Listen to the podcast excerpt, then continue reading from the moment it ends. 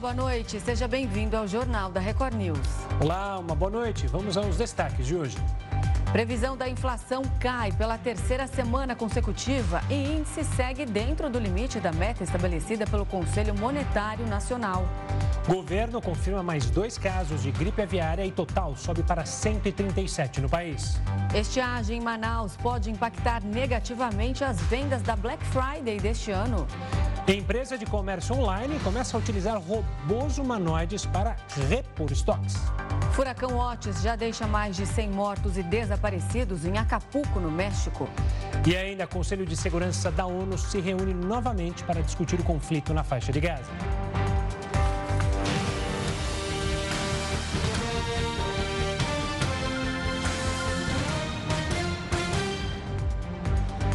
A previsão da inflação caiu pela terceira semana consecutiva.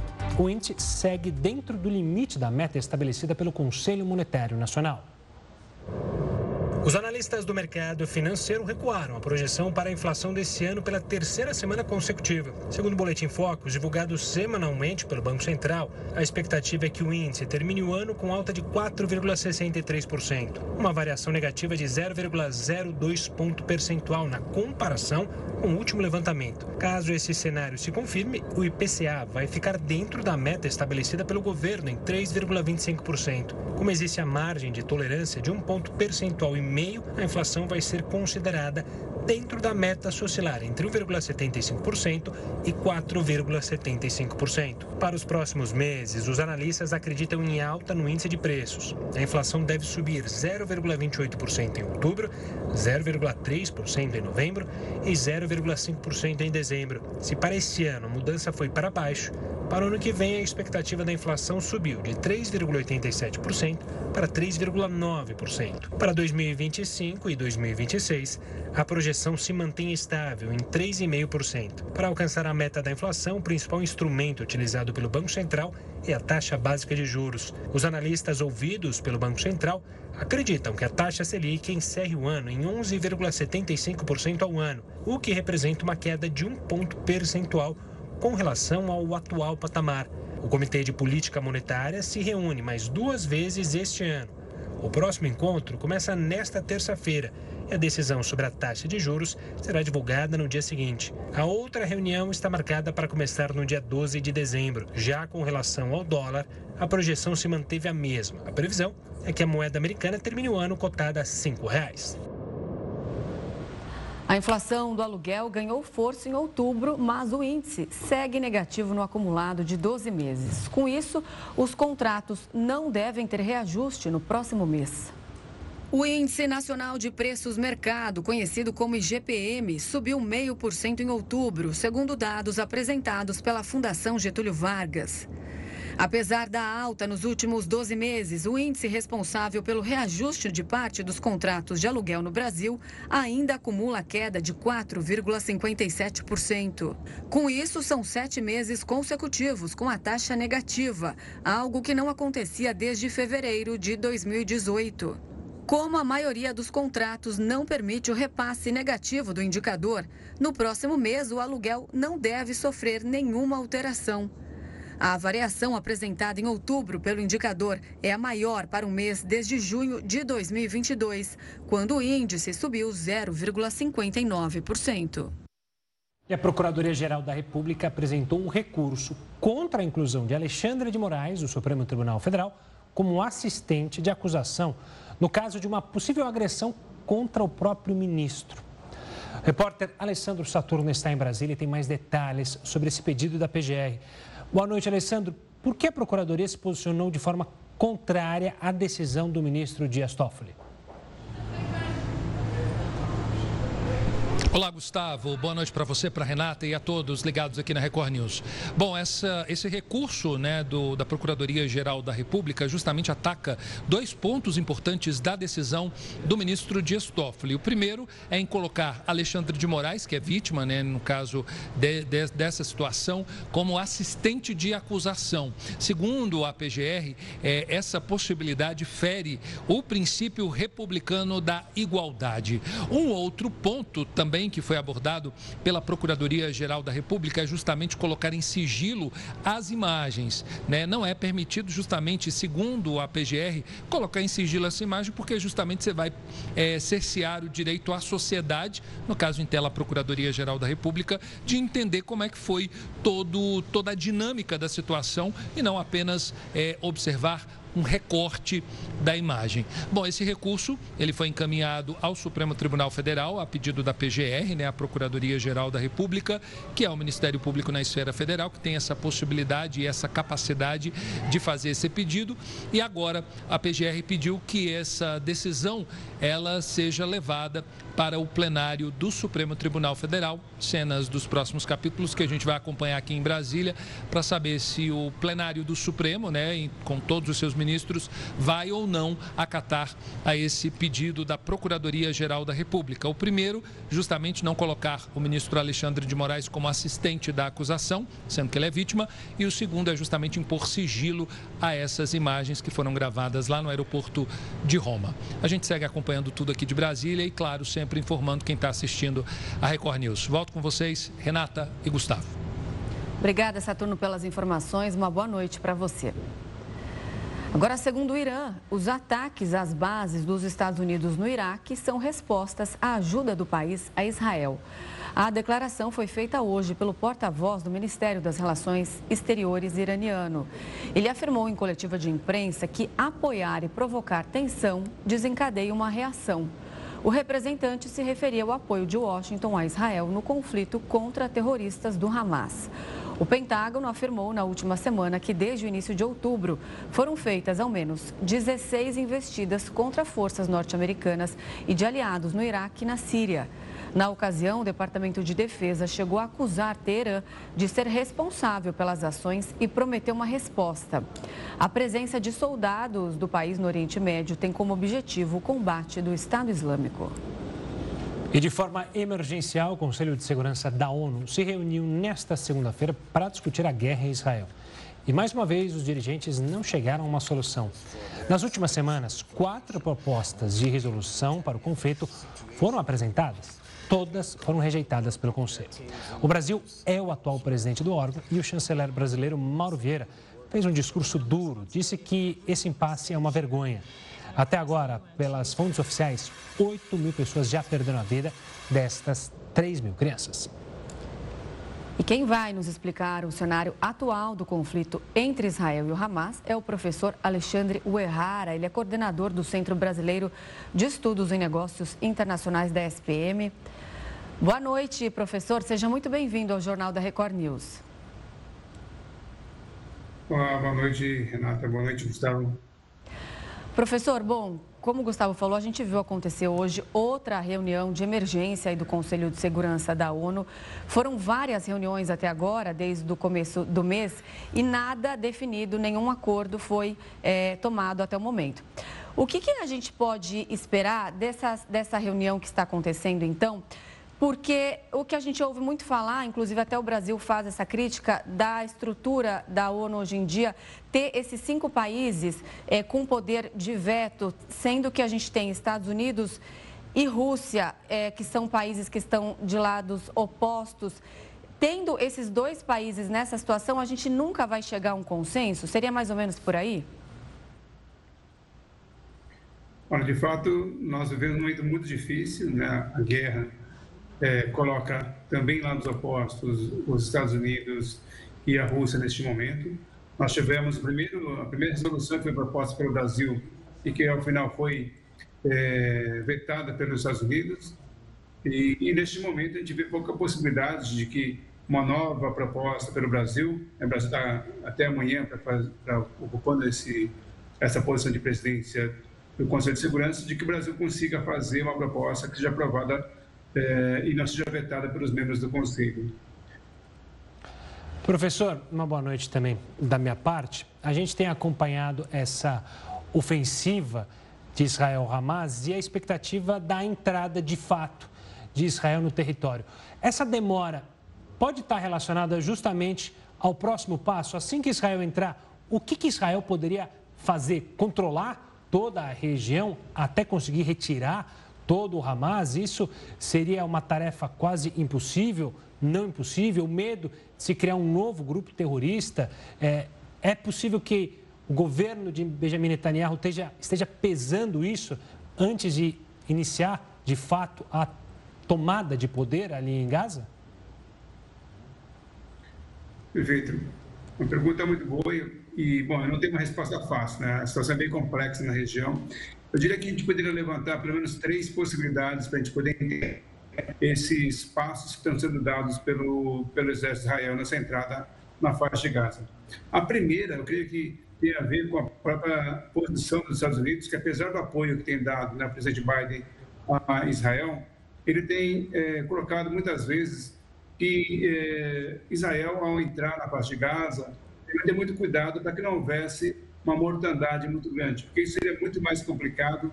Já é difícil a situação atual de Israel com os países árabes, e se é, há uma entrada, né, houvesse uma entrada ou haja uma entrada com muita mortandade, isso tornaria muito mais tensa a situação e a legitimidade que se tem nas relações internacionais a defesa de Israel em relação ao ataque que houve em 7 de outubro, é, ela vai começar a diminuir, já está diminuindo, né, em função de tantas mortes, tantas baixas que vem acontecendo. Segundo ponto seria em relação aos túneis que existem na faixa de Gaza, como todos nós sabemos, é, não sabemos onde são, mas sabemos que existem muitos túneis, e também tem uma precaução do próprio exército israelense de entrar com cuidado para que não caiam em emboscadas, acabam, não acabem tendo muitas baixas aí por parte do exército israelense. Então, uma preocupação também que a gente pode levar em consideração seria essa. E o terceiro ponto que a gente pode pensar é que sim, como você mencionou, Gustavo, é essa, esse cuidado de entrar lá, porque já ouviu é, do general israelense de que a entrada em Israel, essa operação de Israel em, é, na parte de Gaza, tem três aspectos. O primeiro seria a reação, né, fazer muitas baixas na infraestrutura. A segunda, agora, é uma entrada, né, é, para tentar realmente acabar com o, o, o Hamas, né, os membros do Hamas, mas a terceira fase é como fazer para que essa faixa de Gaza, Israel possa sair e é, o Hamas não seja novamente uma ameaça para Israel. Então, é, são algumas possibilidades complexas e não tem uma resposta única, eu diria, para essa sua questão. Professor, o Hamas divulgou um vídeo com três reféns, três mulheres, é, pedindo ali para que Israel negocie é, algum, que faça algum acordo com o Hamas. E lembrando aí de mais dessas mais de 200 pessoas que estão ali sequestradas ali em Gaza. É, mas Israel já disse que não vai fazer acordo, que não negocia com o terrorista. Quer dizer, essas pessoas estão lá há tanto tempo. Teve também hoje a divulgação daquela DJ que também, é, infelizmente, foi morta pelo grupo. Como que fica agora que Israel já demonstrou que não vai recuar? É, essas vidas que estão ali é, em poder do, do Hamas, é, de que forma essas pessoas vão continuar sendo usadas? Já daqui a pouco a gente faz um mês de guerra, essas pessoas vão ali continuar sendo usadas como uma possível forma de negociação, como uma possível moeda de troca pelo grupo terrorista? É, esse lado humanitário, eu creio que é uma das coisas mais complicadas para a gente que está acompanhando essa guerra. Nós, para nós que estamos fora, né, estamos distantes aqui, essas três semanas de guerra já nos chocam bastante, as imagens são bastante é, chocantes para nós, né, sensibilizam bastante. Imaginem, imaginemos, então, tentamos imaginar lá três semanas, quase um mês, como você mencionou, sobre é, a ameaça, estar aí é, sequestrado, realmente é uma tensão muito grande.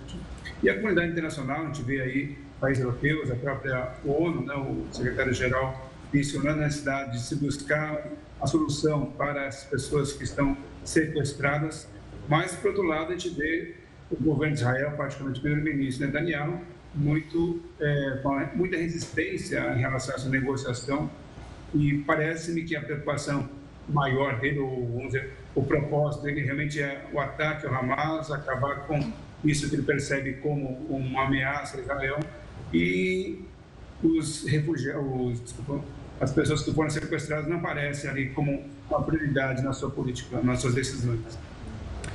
Professor, queria fazer uma última pergunta relacionada ainda à questão diplomática, digamos assim. Você e a Renata mencionaram o Conselho de Segurança da ONU, que segue paralisado. Hoje, o único o grande aliado de Israel é justamente Estados Unidos. Qualquer tipo de decisão mais caminhando para a diplomacia de acordos depende única e exclusivamente dos Estados Unidos ou há alguma outra nação que poderia intermediar qualquer tipo de acordo na região?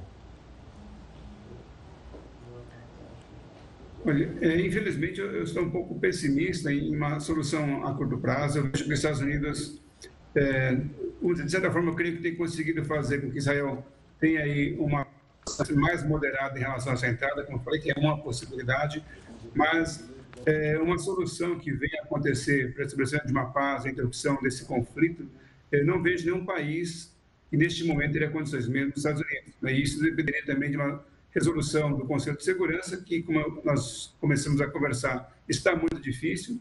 A partir da, daqui dois dias, quem assume a China e já também tem dificuldades na relação com os Estados Unidos, que talvez dificulte mais ainda conseguir uma resolução do Conselho de Segurança. E ainda temos os fatores que, quanto mais passa o tempo, ao invés de ter uma é, melhoria na tensão, a gente percebe que está aumentando as tensões, inclusive com outros atores, né, com o Hezbollah, com a Síria, também fazendo é, algumas incursões, com o Irã também tendo alguns ataques, como foi mencionado na reportagem.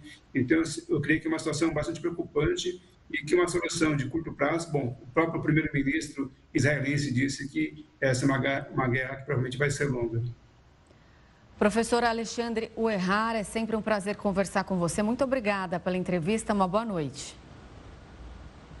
Boa noite, eu agradeço mais uma vez o convite. Boa noite a todos. O ministro da Justiça e Segurança Pública, Flávio Dino, se reuniu com representantes do governo do Rio de Janeiro para debater o combate ao crime organizado. O repórter Felipe Figueira está na capital fluminense e tem mais detalhes sobre esta reunião. Boa noite, Felipe.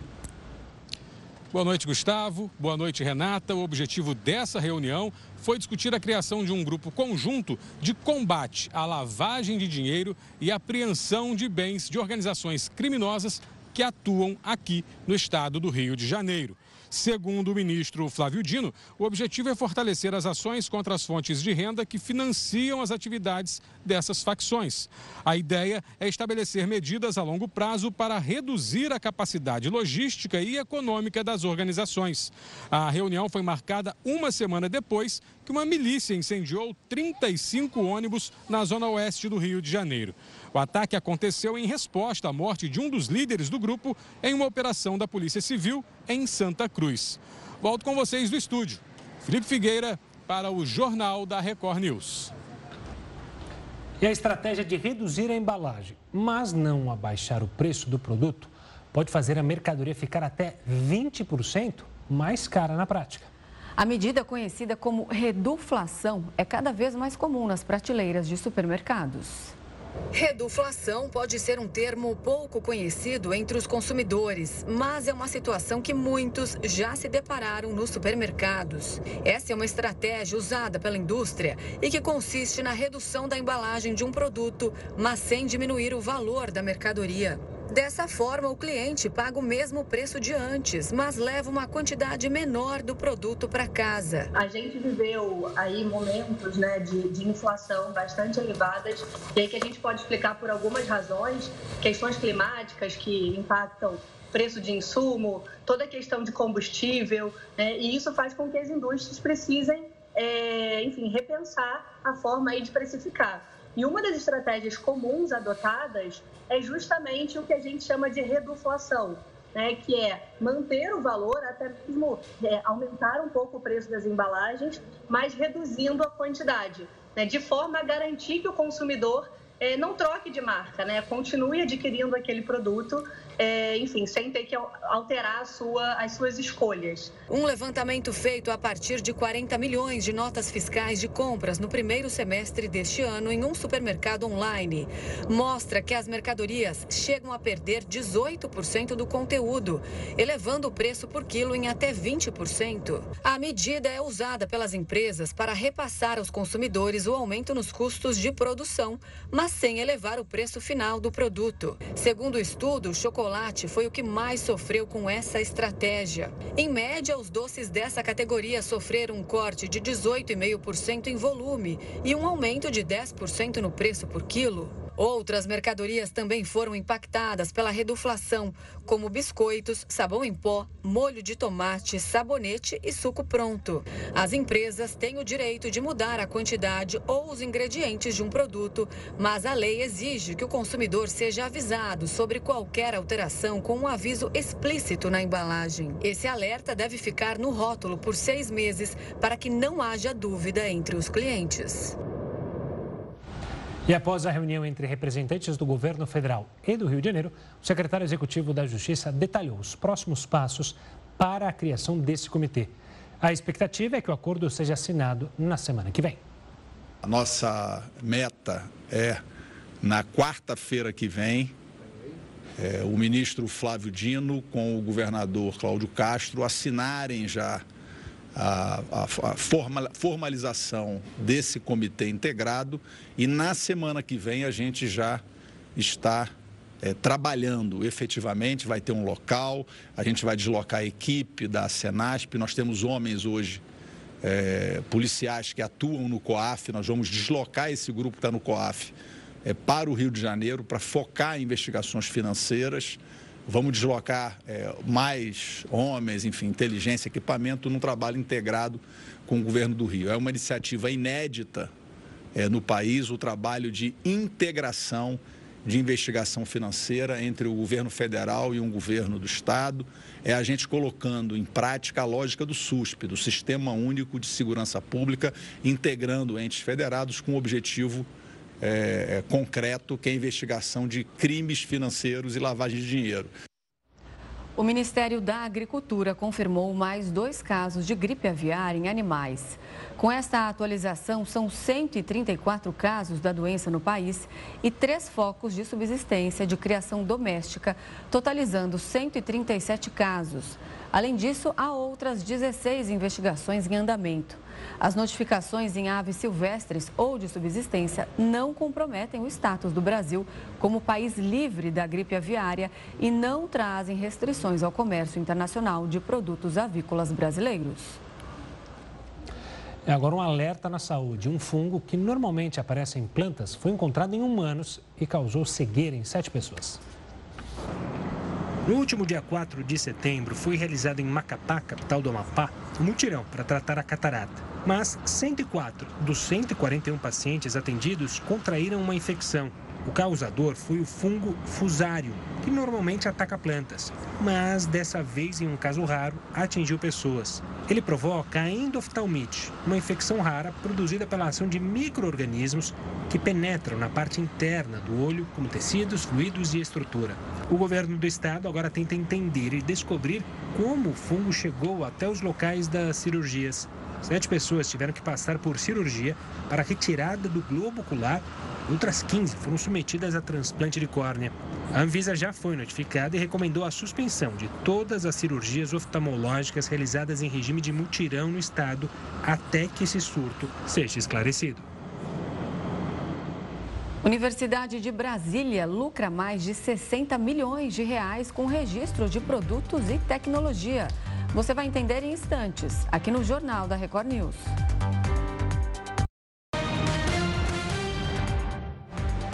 De volta com o Jornal da Record News, você vai ver que a Universidade de Brasília fatura alto com royalties. Desde 1998, a UNB já lucrou 60 milhões de reais com o registro de produtos e tecnologia. Neste período, foram cadastrados 700 produtos. Destes, 182 tiveram a tecnologia transferida para outras empresas e universidades. Entre as propriedades intelectuais registradas estão marcas, desenhos industriais e cultivares de plantas. Do valor pago em royalties, um terço é passado para os desenvolvedores do produto e os outros dois terços ficam com a UNB. O valor que fica na universidade é reinvestido na área de desenvolvimento e inovação para que novas tecnologias surjam. Um caso de sucesso da tecnologia da UNB é a produção de insulina humana em laboratório a partir da fermentação bacteriana, tecnologia que é utilizada por empresas privadas e rende retorno financeiro para a universidade. E de acordo com estimativas do mercado financeiro, a taxa básica de juros deve ter uma nova redução já na próxima quarta-feira. Segundo estimativas, o Banco Central deve apresentar um corte de meio ponto percentual na taxa Selic, deixando ela em 12,25% ao ano. O mercado ainda prevê um recuo igual em dezembro, que, se confirmado, vai deixar a taxa Selic em 11,75% ao ano no começo de 2024. Por outro lado, especialistas elevaram a projeção para o índice de preço ao consumidor amplo do ano, que vem de 3,87% para 3,9%. Para este ano, os economistas reduziram novamente a expectativa de inflação de 4,65% para 4,63%. A pior seca na história de Manaus pode impactar negativamente nas vendas da Black Friday desse ano. Isso porque Manaus é o principal polo de produção de eletrônicos e itens de tecnologia no país. Mas com a seca, muitos lojistas podem enfrentar problemas de abastecimento na Black Friday, o que pode impactar na quantidade de promoções nessa data. Muitas empresas na Zona Franca de Manaus anteciparam férias coletivas porque a produção caiu. E com isso são milhares de trabalhadores afastados em um mês que normalmente é de mais movimento. Entre os principais produtos afetados estão eletrônicos, televisores e equipamentos de ar-condicionado. E para entendermos melhor essa situação, a gente conversa agora com Luiz Fernando Rezano, vice-presidente executivo da Associação Brasileira de Armadores de Cabotagem. Luiz, uma ótima noite, obrigado pela participação aqui conosco. A gente fala em receio com a Black Friday. A gente já pode falar também em receio para o Natal ou isso seria alarmista demais? É, boa noite a todos, é um prazer estar aqui. É, realmente, para o Black Friday, talvez o impacto não seja tão grande, uma vez que as, a a Zona Franca de Manaus produziu e já escoou com antecedência vários produtos. Entretanto, para o Natal, esses produtos já foram vendidos e agora sim eh, não há condições eh, de serem continuado escoando de Manaus, uma vez que nós já estamos indo para a quarta semana sem que os navios da cabotagem, que são os que levam os insumos e que tiram os produtos da Zona Franca para trazer para as regiões de consumo no sul-sudeste, nós não temos conseguido mais ir a Manaus por problema de falta de água para o local que a gente passa, no Rio Amazonas. Luiz Fernando, é, a gente pode dizer que grande parte de tudo que é produzido por lá é transportado por via marítima. Quais as vantagens desse meio de transporte? Por que outros não são tão utilizados? É, eu diria para você que 70% de toda a produção lá de Manaus, seja na, na chegada ou na saída, é feita pelo, pelos navios de transporte é, marítimo, né? É, outras opções existem, sim, é, como o transporte de balsa e o transporte de com aviões também, né? Não vamos descartar, não. E rodovias também, né? Entretanto, as rodovias estão em péssimas qualidades. É, os aviões encarecem absurdamente o preço do produto. E as balsas, é, que tem sido a opção que nós temos para não deixar totalmente desabastecido ou inviabilizar o escoamento da, da, produção, o que nós temos feito é que os nossos navios, que não conseguem chegar a, a Manaus, eles estão parando em Vila do Conde, no Pará, e de lá uma parte das, das, das cargas são enviadas por balsas é, até Manaus. Entretanto, as balsas não têm capacidade para levar toda essa, todo esse material. Ah, somente para título de informação, assim, eh, nós, temos, nós transportamos 15 mil containers mês para indo para Manaus e tiramos de Manaus 15 mil containers também. Então, nós teríamos que colocar todos esses containers em balsas. E não existem equipamentos suficientes, uma vez que os navios levam de 3 mil a 4 mil containers, enquanto que as balsas levam de 100 a 400 containers. Então, há uma diferença muito grande, além do tempo de trânsito para ir de Vila do Conde até Manaus, que é bem superior ao tempo que um navio leva para chegar até Manaus, indo, entrando pelo rio Amazonas. Então, é é, existem opções, mas elas não são, elas não conseguem cobrir toda essa capacidade que a navegação marítima é, tem. E, novamente, nós representamos 70% de tudo que é produzido e abastecido na região de Manaus e toda a região amazônica, né? não somente Manaus, né? Luiz, é, pela sua experiência, o quanto que ainda precisa subir, né? Pelo menos na última sexta-feira, o nível, por exemplo, do Rio Negro tinha continuado na mesma e a expectativa era que justamente agora a seca diminuísse e a gente pudesse ver um aumento do nível do rio. O quanto que a gente, a gente pode falar em quanto vocês esperam que o rio suba para conseguir justamente fazer essa movimentação? Há uma expectativa de quando isso poderia acontecer? Vocês trabalham com algum tipo de prazo? Sim, sim, sim, trabalhamos sim. Na realidade, o rio ainda continua descendo já aquela vazante muito forte já não está acontecendo mais, mas ainda continua é, baixando o rio, né?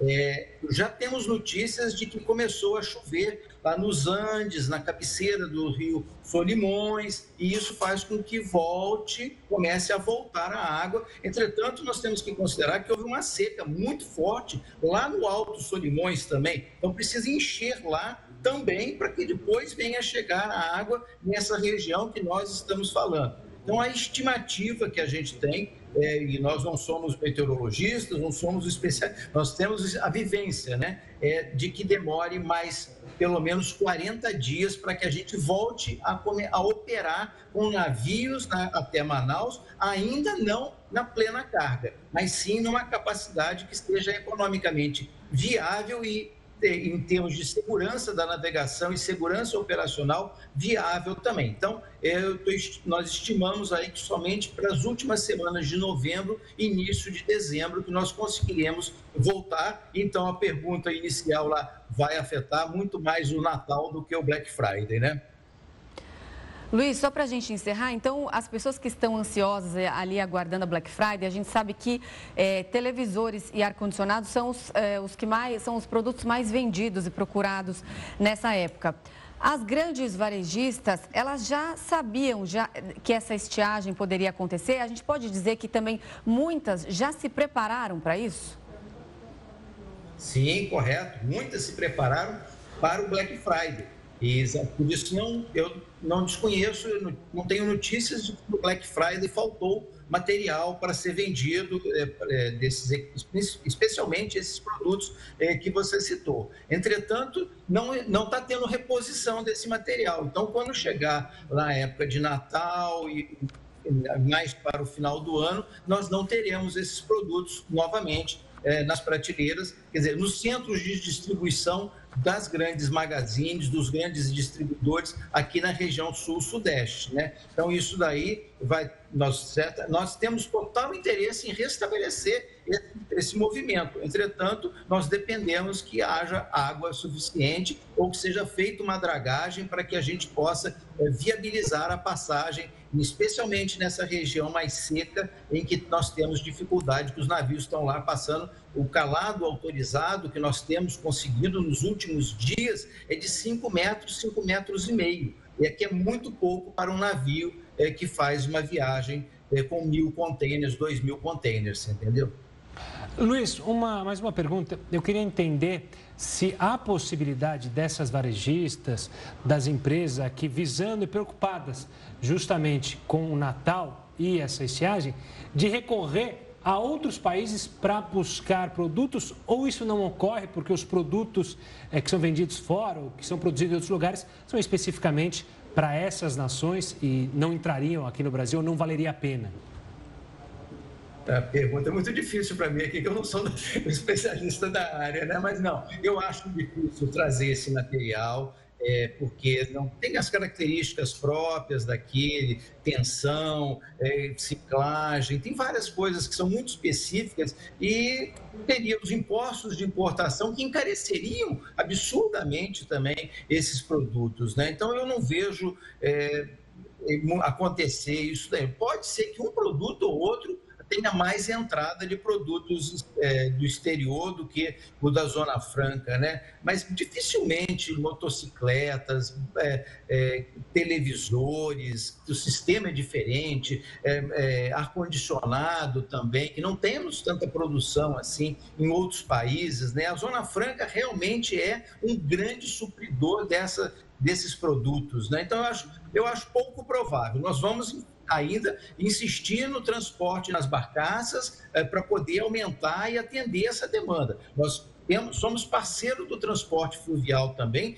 e para que a gente possa atender na melhor condição possível. Entretanto, não é igual ao transporte marítimo, mas nós fazemos todo o esforço para que a gente possa ter mantido, manter todo o segmento uh, da so a sociedade brasileira na sua logística plena, né?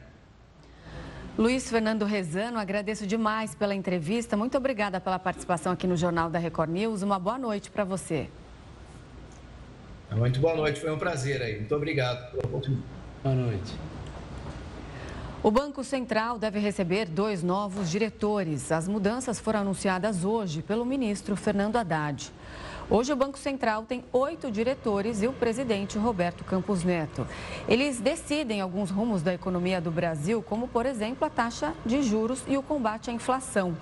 O chefe da pasta da Fazenda anunciou nesta segunda-feira o nome de dois prováveis novos diretores: Paulo, Paulo Pichetti e Rodrigo Teixeira. Eles vão passar por uma sabatina na Comissão de Assuntos Econômicos do Senado Federal.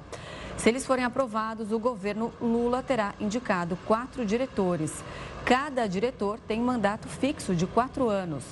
Paulo é economista e professor universitário. Já Rodrigo também é economista e é funcionário de carreira do Banco Central. Hoje, a taxa de juros no Brasil é de 12,75%. Os diretores do Banco Central participam da reunião do Copom a cada 45 dias. O próximo encontro começa amanhã e termina na quarta-feira. A expectativa é de uma redução de meio ponto percentual. Os candidatos selecionados para realizar o Enem em endereços com mais de 30 quilômetros de distância de casa terão uma nova data para fazer a prova. A medida foi anunciada hoje pelo INEP, responsável pelo exame. O teste será reaplicado para esse grupo nos dias 12 e 13 de dezembro. De acordo com o Instituto, 50 mil inscritos receberam locais mais afastados do que o permitido. A maior parte deles mora em Brasília, no Rio de Janeiro e também em São Paulo. A mudança acontece após uma onda de reclamações dos próprios estudantes, que levariam horas para chegar ao endereço indicado. Os candidatos afetados deverão solicitar a alteração de 13 a 17 de novembro no site do INEP. Ainda não há data para a divulgação dos novos locais. Lembrando que para o restante dos inscritos, o Enem será aplicado nos dias 5 e 12 de novembro.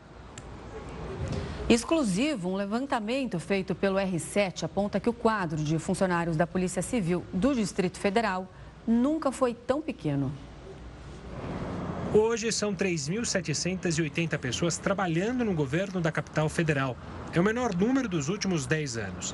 Em 2014, eram 5.059 funcionários. Esses dados foram levantados com exclusividade pelo portal R7 por meio da Lei de Acesso à Informação. O último concurso foi realizado em 2020, mas as 900 pessoas aprovadas ainda não tomaram posse e não há nenhuma previsão para que isso aconteça. Hoje, as vagas abertas são de 5.206. O presidente do Sindicato dos Policiais Civis afirma que o déficit é de 62%. Enoque de Freitas disse que o governo do Distrito Federal tinha que contratar pelo menos 8 mil policiais e ter na ativa mais de 10 mil pessoas. Especialistas em segurança pública criticam a demora na contratação de novos funcionários e falam que, com o quadro reduzido, o serviço fica mais lento e pode até provocar uma maior sensação de insegurança na população. Nossa equipe questionou o governo do Distrito Federal e recebeu a seguinte resposta: aspas. Esperamos nomear os aprovados o mais breve possível. Fecha aspas. No entanto, não estipulou uma data. Brasil cria mais de 200 mil vagas de emprego em setembro. Apesar do saldo positivo, o resultado não foi o esperado. É o que a gente fala daqui a pouco, aqui no Jornal da Record News.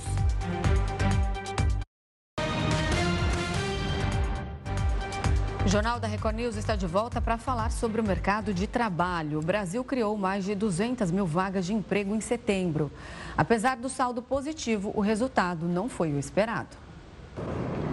Em 2023, as contratações estão maiores do que as demissões. O mercado de trabalho está aquecido. Em todos os meses deste ano, o saldo foi positivo, segundo o Ministério do Trabalho. E em setembro não foi diferente. Foram criadas 211.764 vagas. Mas o número de pessoas que conseguiram emprego é o mais baixo desde janeiro de 2020. No ano passado, no mesmo mês de setembro, foram criados 278.023 três novos postos de trabalho em regime de CLT.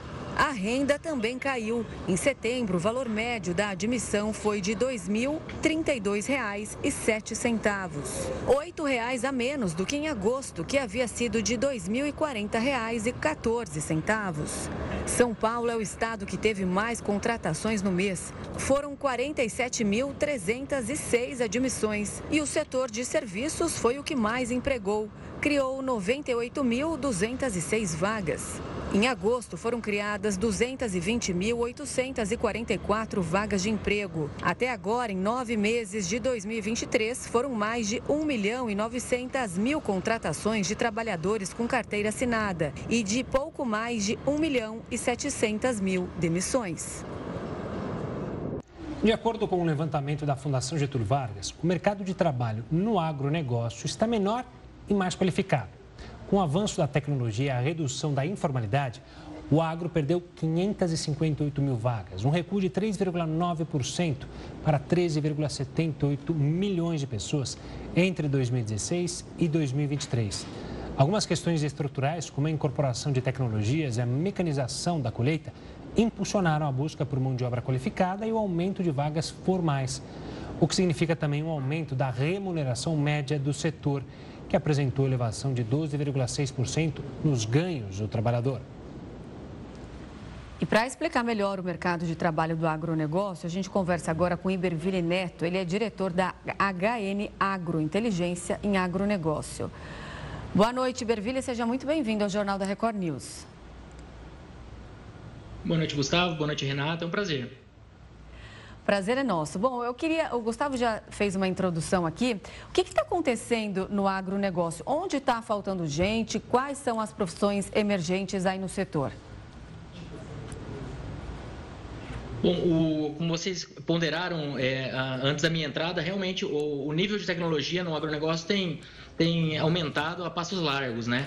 Então, essas, é, essas posições que demandam mais é, formação, mais conhecimento, elas têm aumentado sua participação dentro do todo. E aí, quando a gente fala da tecnologia embarcada num, numa colheitadeira é, ou um, os funcionários ali trabalhando com a pecuária, fazendo acompanhamento do rebanho com brincos eletrônicos e assim por diante. Então, isso aí tem aumentado é, a demanda por tecnologia e, consequentemente, tem aumentado a remuneração e a empregabilidade desses profissionais que atendem a, a essas características. Então, acaba tendo uma competição entre as, as empresas, né, entre as fazendas, entre os grupos, e isso acaba também valorizando o, esses funcionários que são mais qualificados.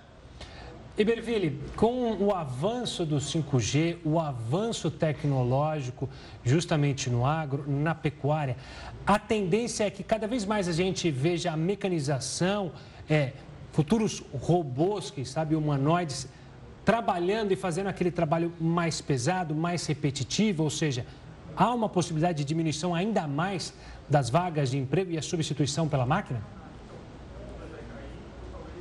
Eu acredito que sim. A gente tem um, um exemplo é, um pouco mais simples do ponto de vista de tecnologia, mas que foi a mecanização da colheita de cana nas últimas décadas, né? mais recentemente, até na última década, com mais intensidade. Então, isso, é, pensando agora no, no, é, no, uso de defensivos, é, aplicação com drones e, e, assim por diante, tudo vai nessa direção, sim. A gente tem, é, para dar um exemplo, nesse mesmo é, intervalo desse estudo que, que foi citado no início, se a gente considerar a safra 16-17 para a safra 23-24, e aí a gente fazendo uma média aí de, de três safras para cada as três anteriores agora e as três anteriores lá atrás. justamente para fugir do efeito do clima que vinha sendo comentado antes, né? o El Ninho afetando até a questão logística ali da Zona Franca. É, mas o que, que a gente teve? A gente teve um aumento de 30% na área plantada no Brasil com grãos e um aumento de 43,9% na produção. Então, a produtividade, ou seja, a quantidade de grãos produzidos por hectare plantado, aumentou em 10%. Então, a gente tem, é, vamos dizer, um, um, exemplo aqui, um resultado desse incremento do uso de tecnologia que tem é, afetado todo esse, esse contexto da mão de obra. Quais então seriam as habilidades e qualificações mais valorizadas pelos empregadores no agronegócio hoje em dia? Eu, eu acredito que, que realmente seja é, a capacidade de lidar com essas tecnologias é, novas. Né? Quando a gente trabalha, por exemplo, quando a gente considera um, um GPS é, sendo utilizado na aplicação de um defensivo ou, ou de, um, é, de algum produto na lavoura. A gente está falando de produtos que têm um valor agregado geralmente elevado, então, quanto mais eficiência eu tiver naquela utilização, eu vou gerar uma economia por outro lado. Então, é, a gente está falando de, de, dessa tecnologia muitas vezes relacionadas, relacionada à, à ática, à, ao uso ali da computação, dessa, dessa parte mais digital. Eu diria que está sendo é, a vanguarda da, da da demanda de mão de, é, relacionada à mão de obra atualmente.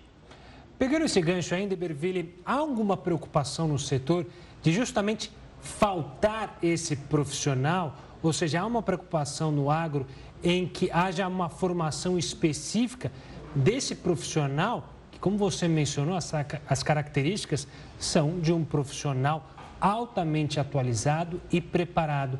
Isso pode ser uma dor de cabeça no agro?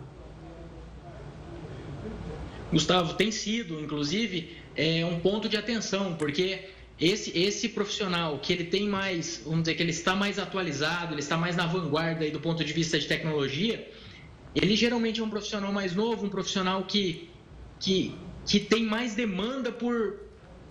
Ou, ou que dá mais importância por estar na cidade. Então a gente tem observado no, no, no meio essa dificuldade de manutenção dessas gerações mais novas é, na, na, nas áreas rurais.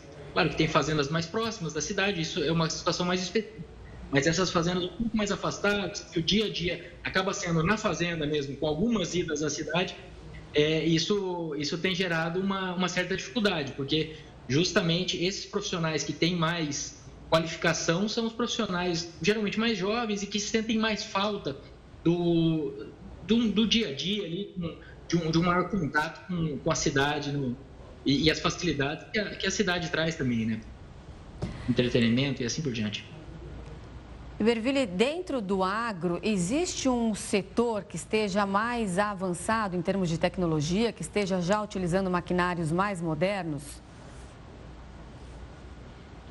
Renata, é, quando a gente fala de agricultura e pecuária, é, na média, eu diria não, na média a gente pode dizer que a agricultura ela é mais tecnificada. Só que isso não quer dizer que as, as, as atividades de pecuária de ponta não estejam é, equiparadas. A questão é que na pecuária a gente tem uma variabilidade maior de uso de tecnologia. Eu acho que a gente pode dizer assim. Então, na, na, na pecuária a gente tem atividades mais extrativistas, mais com uso menos intensivo de tecnologia, e na agricultura já é mais difícil o produtor trabalhar é, usando menos do que seria o ideal para a lavoura, porque ele tem uma maneira muito clara ali na produtividade ao final daquele ciclo. Quando a gente fala de pecuária, a gente está falando de um ciclo mais longo, então isso acaba ficando um pouco é, menos evidente. Mas a, a, a, cabeceira, como a gente diz na, no, no, agro, das duas atividades, elas estão é, equivalentes. Né? Agora, eu diria que, que, na média, a agricultura usa mais tecnologia. Tá certo. Iberville, obrigado pela participação aqui conosco, falando então sobre esse, entre aspas, problema do setor relacionado às futuras vagas de emprego e o fechamento de vagas. Um forte abraço e até a próxima. Obrigado, um abraço e estamos à disposição. Olha, a cidade de São Paulo está cada vez mais velha, está mais velha do que nunca. É, por um lado, a notícia é boa para a expectativa de vida que está subindo. Mas essa elevação da idade pode ser ruim para a economia. O resultado do censo divulgado mostra que São Paulo tem 66 idosos para cada 100 crianças. Em 2010, esse índice era de 36,5. Outro dado interessante divulgado é que a cidade de São Paulo tem 1.761 pessoas com mais de 100 anos de idade. Esses números mostram o envelhecimento da população, um retrato que acontece no Brasil também. O resultado também revela a necessidade de que planos sejam traçados para que a economia não seja tão afetada. Isso porque, com o envelhecimento, há uma inversão. A cidade começa a ter menos contribuidores e mais gastos. Um estudo científico publicado pela revista Neurology mostrou que praticar atividade física regularmente pode reduzir o risco do desenvolvimento da doença de Parkinson em até 25%. Os pesquisadores da Universidade Paris-Saclay chegaram à conclusão que as mulheres que praticam atividades físicas mais intensas por um tempo maior apresentam um risco menor em comparação àquelas que se exercitavam pouco. Segundo o estudo, além de melhorar sintomas motores e não motores da doença, a atividade física pode prevenir ou retardar o desenvolvimento do Parkinson. De acordo com o neurocirurgião da Sociedade Brasileira de Neurologia, Caio Nuto, há um tempo mínimo para a melhoria da saúde feminina. O tempo necessário para você ter uma frequência semanal de atividade física gira em torno de 4 a 5 vezes por semana de atividade física e cada atividade atividade física durar em torno de 40 a 60 minutos. A doença, considerada um problema neurodegenerativo causado pela queda na produção de dopamina no organismo, não tem cura. Mas, atualmente, é possível manter os sintomas sob controle com o uso de medicamentos ou até mesmo estimulação cerebral profunda. Na primeira linha de tratamento, a gente sempre tem a abordagem do diagnóstico para realmente saber se é doença de Parkinson ou é só uma síndrome parkinsoniana, porque existem outras síndromes que parecem com os sintomas da doença de Parkinson, mas não propriamente dito é doença de Parkinson. Feito o diagnóstico, a gente tem uma primeira linha de tratamento clínico com medicamentos. São medicações que vão tentar sintetizar ou mimetizar a levodopa ou a dopamina, que é o neurotransmissor que está em falta na, no cérebro do paciente com doença de Parkinson. Também a gente tem os tratamentos cirúrgicos, que são os tratamentos que a gente chama de estimulação cerebral profunda, onde é colocado um eletrodo lá no centro do cérebro, ele vai modular o sinal dos neurônios lá na região, lá no centro do cérebro, fazendo com que o paciente diminua alguns sintomas da doença de Parkinson. Claro que novos estudos sempre são importantes para reduzir os impactos dessa patologia em homens e mulheres. Autoridades mexicanas atualizaram o balanço de mortes depois da passagem do furacão Otis por Acapulco, no sul do México. Mais de 40 pessoas morreram e mais de 30 estão desaparecidas. O fenômeno se tornou um furacão de categoria 5, a mais forte, e tocou o solo com ventos de até 270 km por hora. A ajuda do governo chega lentamente. Especialistas da Comissão Federal de Eletricidade trabalham para restabelecer os serviços. O governo mexicano informou que busca distribuir 10 mil pacotes de alimentos e água na região. Mais de 17 mil militares e guardas nacionais foram deslocados para evitar saques e roubos na cidade, além de coordenar a entrega de ajuda aos afetados. Estudo aponta que manter uma dieta saudável e uma rotina de exercícios físicos pode ajudar a melhorar o tratamento contra o câncer de mama. É o que você vai ver já já aqui no Jornal da Record News.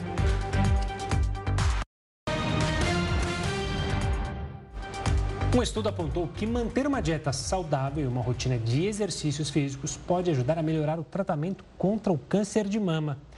Segundo a pesquisa feita por cientistas da Universidade de Yale, nos Estados Unidos, quando a paciente se mantém ativa, as chances do tumor desaparecer depois do tratamento aumentam. Os autores dividiram 137 mulheres com a doença em dois grupos. 53% das pacientes que começaram uma rotina de exercícios, junto com a boa alimentação, não apresentaram vestígios do câncer. No outro grupo, quem manteve a rotina habitual, essa porcentagem foi de apenas 28%. A empresa Amazon começou a usar robôs humanoides para repor estoques. O robô bípede chamado Dist começou a fazer parte de algumas tarefas nos armazéns da Companhia de Comércio Online nos Estados Unidos. O funcionário tecnológico tem cerca de 1,75m de altura e consegue fazer ações repetitivas, andar e carregar objetos não tão pesados. De acordo com a empresa, o principal objetivo é ajudar os colaboradores na reciclagem de sacolas, um processo considerado simples e repetitivo. Essa edição do Jornal da Record News fica por aqui. Muito obrigado pela companhia. Tenha uma ótima noite. Você fica agora com o News das 10 e o Kaique Rezende. Uma boa noite para você. A gente se vê amanhã. Até lá.